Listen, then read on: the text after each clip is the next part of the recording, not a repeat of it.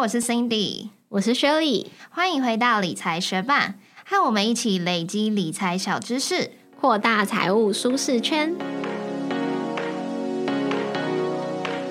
在节目开始之前，我要来先分享一个消息，就是我。得到 COVID nineteen 了，也就是我中标啦。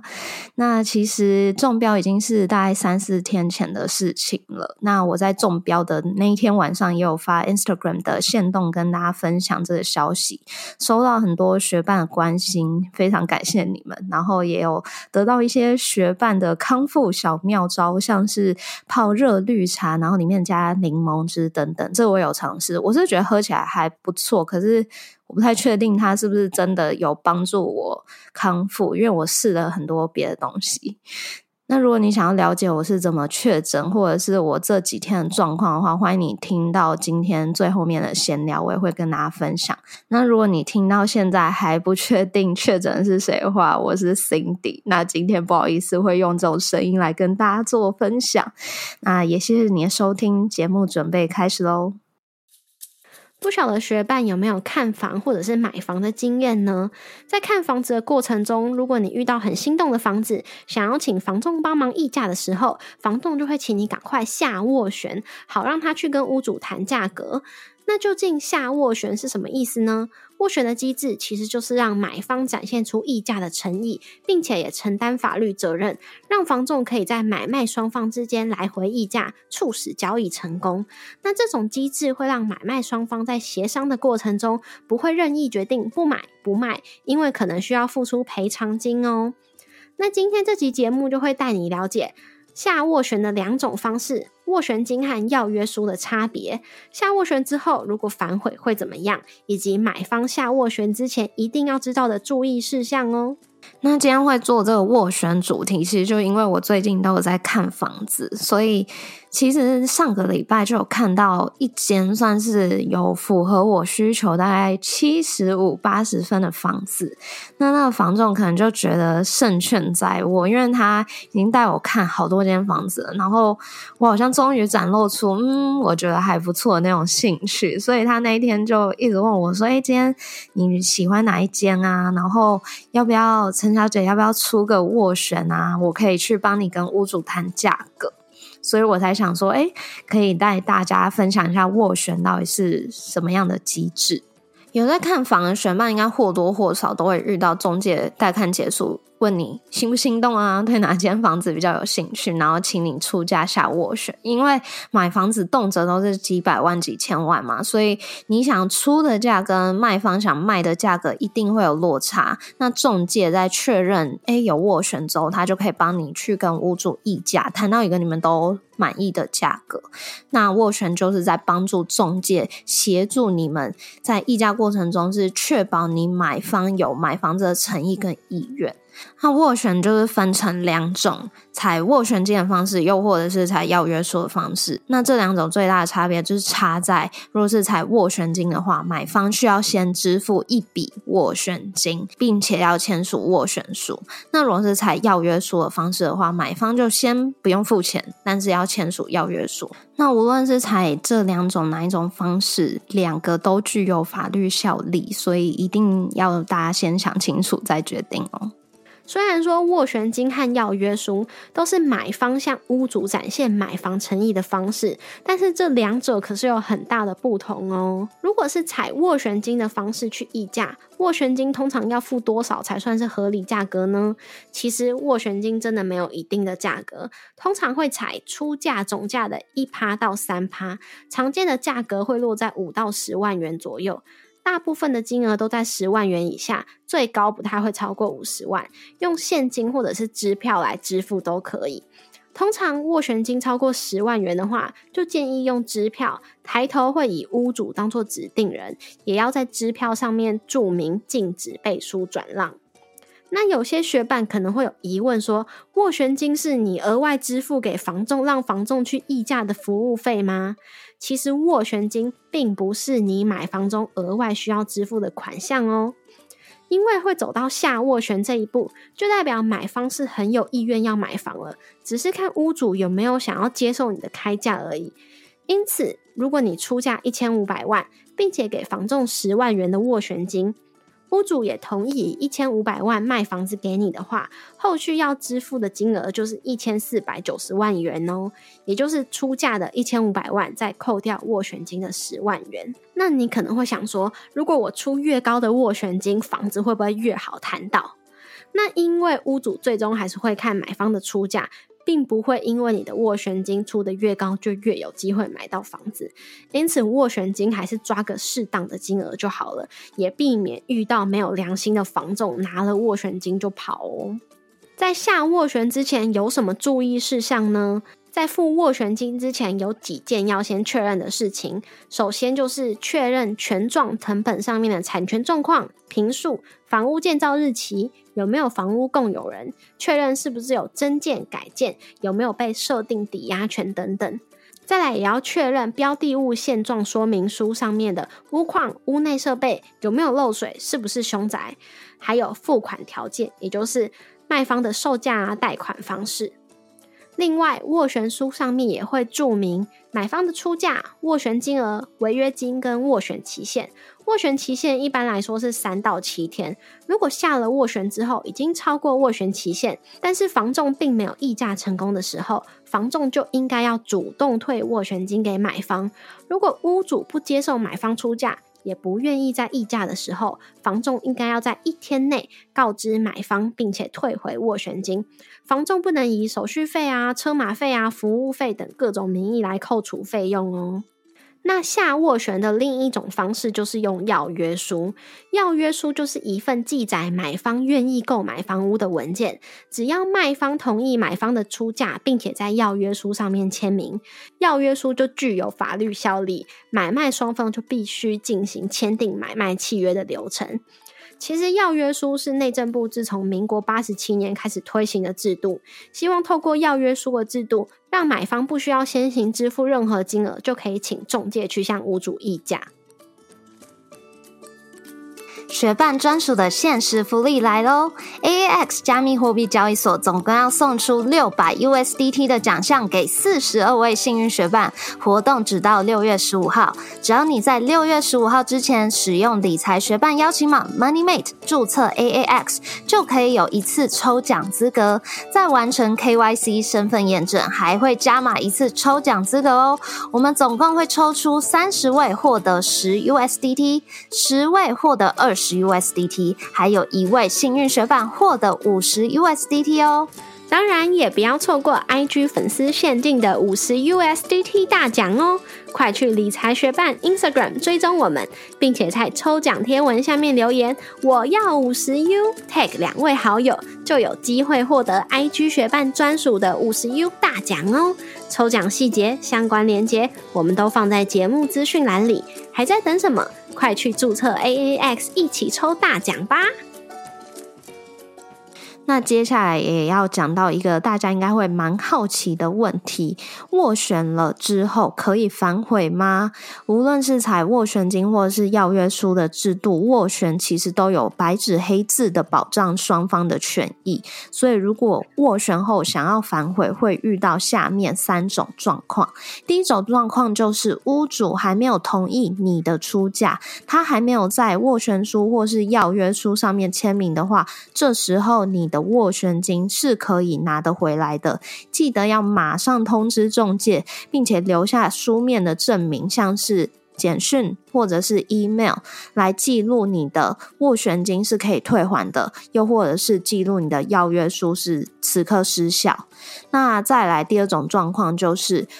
当屋主已经同意出售了，可是你却反悔不想买的话，那这时候就要看你们是采取斡旋金还是要约书的方式了。如果是采取斡旋金的话，那就代表你现在反悔，你就拿不回当初你付出去的斡旋金了。这笔斡旋金会当做是屋主的赔偿。那如果当初是采取要约书的方式的话，那就代表你现在必须要支付买卖总价的三趴，当做是赔偿金。金那如果当初出价是一千万，那屋主也答应的话，你现在就必须要支付三十万，当做是赔偿金给屋主哦。那如果反过来是当屋主原先已经同意出售他的房子，但是却又临时反悔的话，这时候如果你们是采斡旋金的制度，屋主就必须要把你当初给他的斡旋金加倍还给你。也就是说，如果你当时是支付了十万元的斡旋金，屋主临时反悔，他就必须要支付二十万给你。那如果你们是采要约书的制度的话，一样就会采取买。卖总价的三趴当做是赔偿金赔给买方喽。接下来还有几个关于斡旋比较常见的问题。第一就是斡旋金有陷阱吗？斡旋金是保障谁的权益？其实斡旋金是保障买卖双方的权益。怎么说呢？假设有很多个中介在带看同一个物件，而你先出价一千万，并且支付了斡旋金十万元，屋主答应了之后，别的中介却说服他的客户比你多出二十万，向屋主开价一千零二十万。这个时候，如果屋主想要违约，就必须支付赔偿金二十万。也就是斡旋金的两倍，其实算下来，他也根本就没有赚头，因此屋主也不会因为别人开价比较高就违约。相反的，收了斡旋金之后，买方也不能临时说不买就不买，这也是保障屋主的权益哦。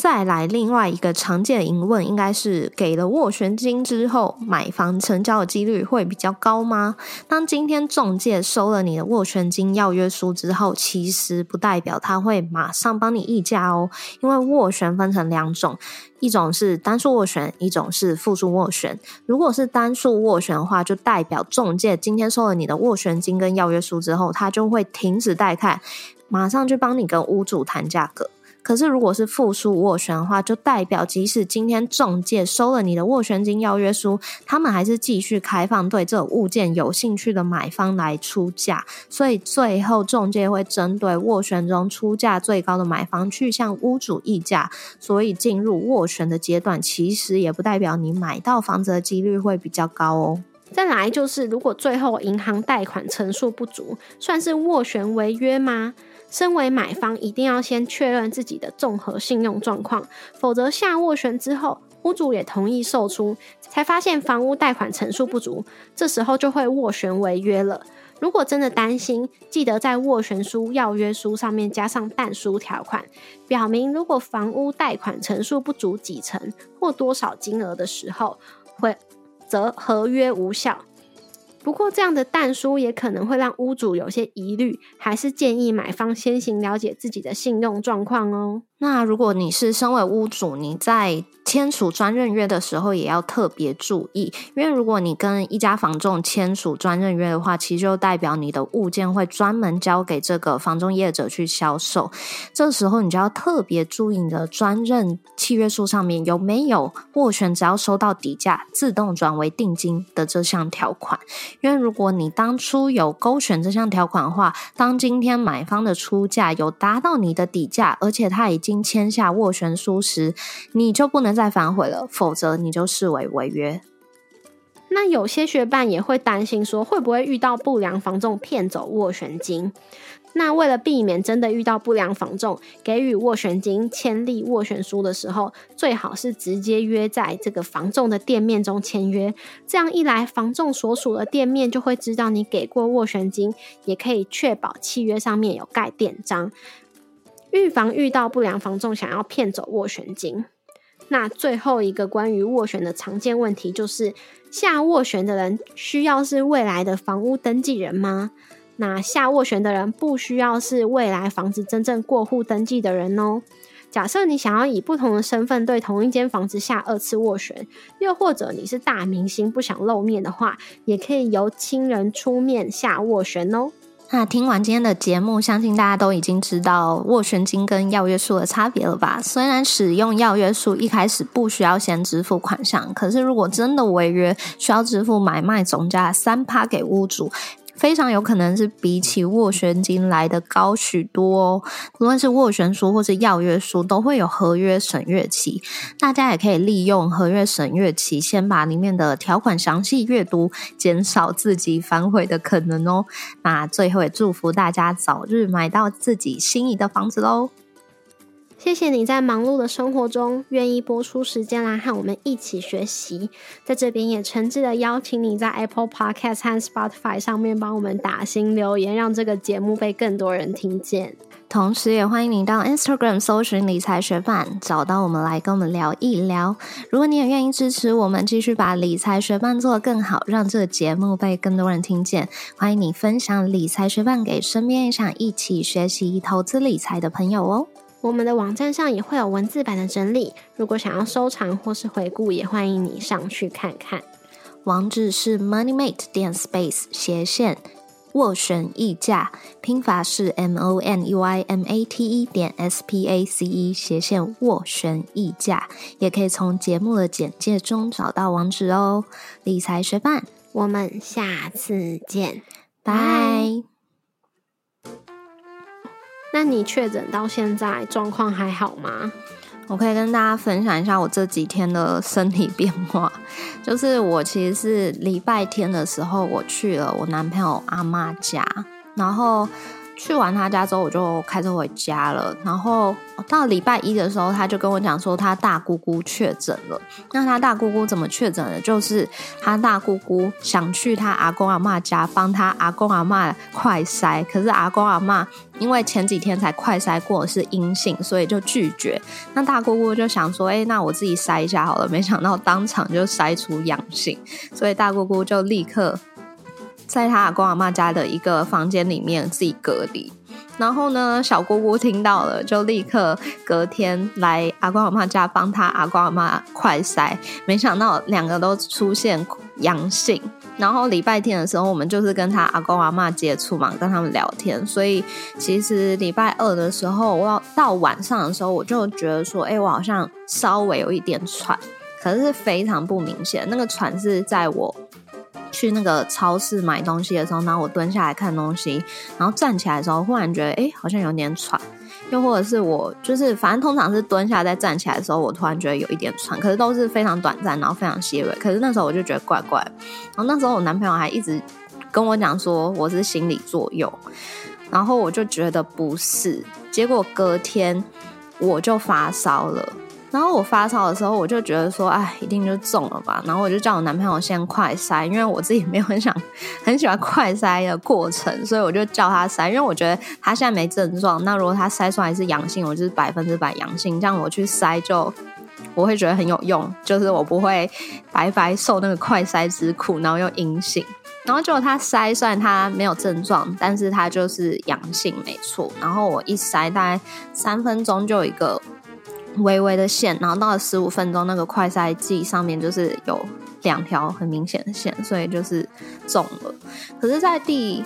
一天就是筛的那一天的时候，其实我当天还算精神蛮好的，直到因为那天我好像早上起来过没多久，我就开始发烧，可是其实我都那一天还是有上班。然后我就还有开会什么，就是大家都好像觉得我很正常。然后到了下午四点多的时候，突然开会的时候，他们问我说：“哎，那你下周会来吗？”因为我们办公室现在是分流，那赵伟说下周我是应该要去办公室。我就说：“嗯，我原本是会去，但是我刚快筛出现阳性，所以大家都瞬间傻眼，间觉得很搞笑吧，所以我就不能去。”对啊，然后到了那一天的下午快晚上的时候，就突然变很烧，然后烧到头很痛，所以后来两天我都请假在家，然后现在是剩下喉咙痛的部分。嗯，跟身体觉得累累的，辛苦你了。喉咙痛还录了一整集的节目。哎，对，其实我有想哦，因为我早上是真的发不出什么声音，然后到现在是可以发出声音，只是说不能发出很洪亮声音，又或者是我可能发出太多声音之后又会有点烧瞎。所以我其实早上我发不太出来声音的时候，我就会想说，哎，我们是要请假一集呢，还是说这一集就是？虽然是我写，但是就全部你录呢？就是我有在思考这个问题，然后我忽然也想到说，哎，我们两年多来也是过得蛮健康的，就是我们从来没有遇过这种烧香的状况，直到了现在。真的，对啊，那你再继续跟我们分享你呃接下来的身体状况吧。哦，反正。我觉得就是 COVID 它会对你造成的身体变化是非常快速的。因为像我那一天快筛的时候，我男朋友一开始是没有症状，可是到了晚上的时候，他就突然又变得很虚弱，说：“哦，我全身酸痛，哦，我现在发烧。”然后我就一直骂他，他因为我就觉得很不爽，我就想说，就是因为其实前两天我就昨前几天我就觉得不太正常，我不是说我有点喘嘛，然后那时候他一直在说我心理作用，我就想说，明明你看我就是很清楚我身体状况，在那边说我什么心理作用。然后他的病情也是演化的很快，然后我是发烧到了隔天都还在发烧，头痛，然后打喷嚏，然后到了再隔一天就变成是喉咙痛，那又比较好，可是到了再隔一天就变成是喉咙很痛，然后好像没有比较好，所以就是我觉得好像说不准你会变成怎么样，就是大家不要轻忽，然后我觉得就是。真的，你要戴好口罩啊！因为我原本以为我是那个无症状的人，我原本以为我会是无症状的人，但没想到我的身体健康程度没有那么高。然后我有遇过几个朋友，他们是就是面对确诊者，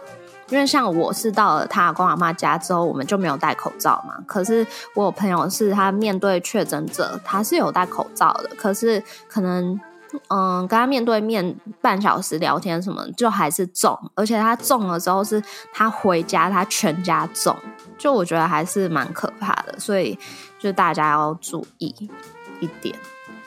嗯，哎，你讲到快筛啊，我突然想到，虽然我嗯这这阵子身体一直蛮健康的，所以也不会有什么怀疑自己好像中标想要去筛。不过我之前有跟大家讲嘛，最近我们公司去做身体健康检查，然后我就有。家就是要照场景的部分，然后要照场景，他就说我要去场景的前一天，我必须要先快筛，然后把那个筛的结果拍照带去给他们，就是我必须要不是阳性才可以去照那个肠镜。所以我在去的前一天我就快筛，然后我不知道你第一次要帮自己快筛的时候是怎么样学习怎么用的。那我是去查那种 YouTube 影片，说教人家快筛要怎么筛，然后我按照那影片做。然后因为我并不是全程都很仔细的看，但是我就听到他说，呃，那个快塞的棉棉棒插进去之后，左边五圈，右边五圈，然后所以我就。我自己真的要塞的时候，就把它插进去，然后我就想说应该是顺时针五圈，逆时针五圈，然后结果我老公在旁边看就说：“哎，他这边是说左边鼻孔五圈，右边鼻孔五圈。”然后我就说：“你该不会早就知道吧？”他就说：“对啊，但是我故意等你转完之后再告诉你。”哦，我我是我第一次快塞是我男朋友帮我快塞的，所以就是。那时候因为我也是感冒，那时候有点严重，结果筛出来是没事。然后我的两次的快筛经验，就第一次他帮我用，我觉得很不舒服，因为那时候我也是打喷嚏蛮严重吧，所以他一戳进来，我就很想打喷嚏，然后要忍住，然后又很不舒服，所以就是很痛苦。他就那一次快筛完之后，我就一直狂打喷嚏。然后这次快筛是自己筛嘛，可是我还是。就是我大概戳进去个两秒，我就又想打喷嚏的时候，我就只能拿出来，然后又再戳进去两秒，然后又想打喷嚏，又拿出来，我就像一个鼻孔大概反复了四遍吧，所以我总共就是两个鼻孔共戳自己八遍，我才就是把它拿去检验。可是我那时候也很担心，想说，哎，这样到底有没有效？可是你看，可能病毒量太高的时候，不管怎么样都有效。好，反正最后我可以分享一下，就是视讯看诊步骤。因为在我好像发现我自己快筛阳性的隔天了。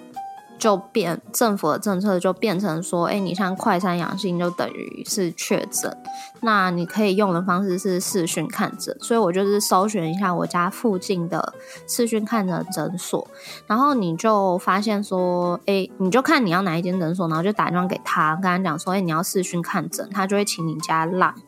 然后加 line 之后就是请你提供一些你的基本资料，他就会告诉你，哎，你可能一百号，那你就是一样等号码。那我家的那间诊所是它有一个网站，它是会显示说，它什么时候跳号，现在到几号？可是我那时候预约是下午大概两点四十五分，我真正看到医生已经是七点四十五分，就过了很久。然后大部分的时候，就是在看医生的脖子，我觉得也是蛮搞笑的。但后来就是医生有开药，但你不能自己去拿，就是要请那个朋友或者家人帮你拿。所以后来我就请了我朋友去帮我拿。对，反正就祝福大家。嗯，我觉得就算真的得到，也不要太紧张，因为我自己的状况其实就好好休息的话，也没有到非常严重。所以无论怎么样，就是大家保持身体健康喽。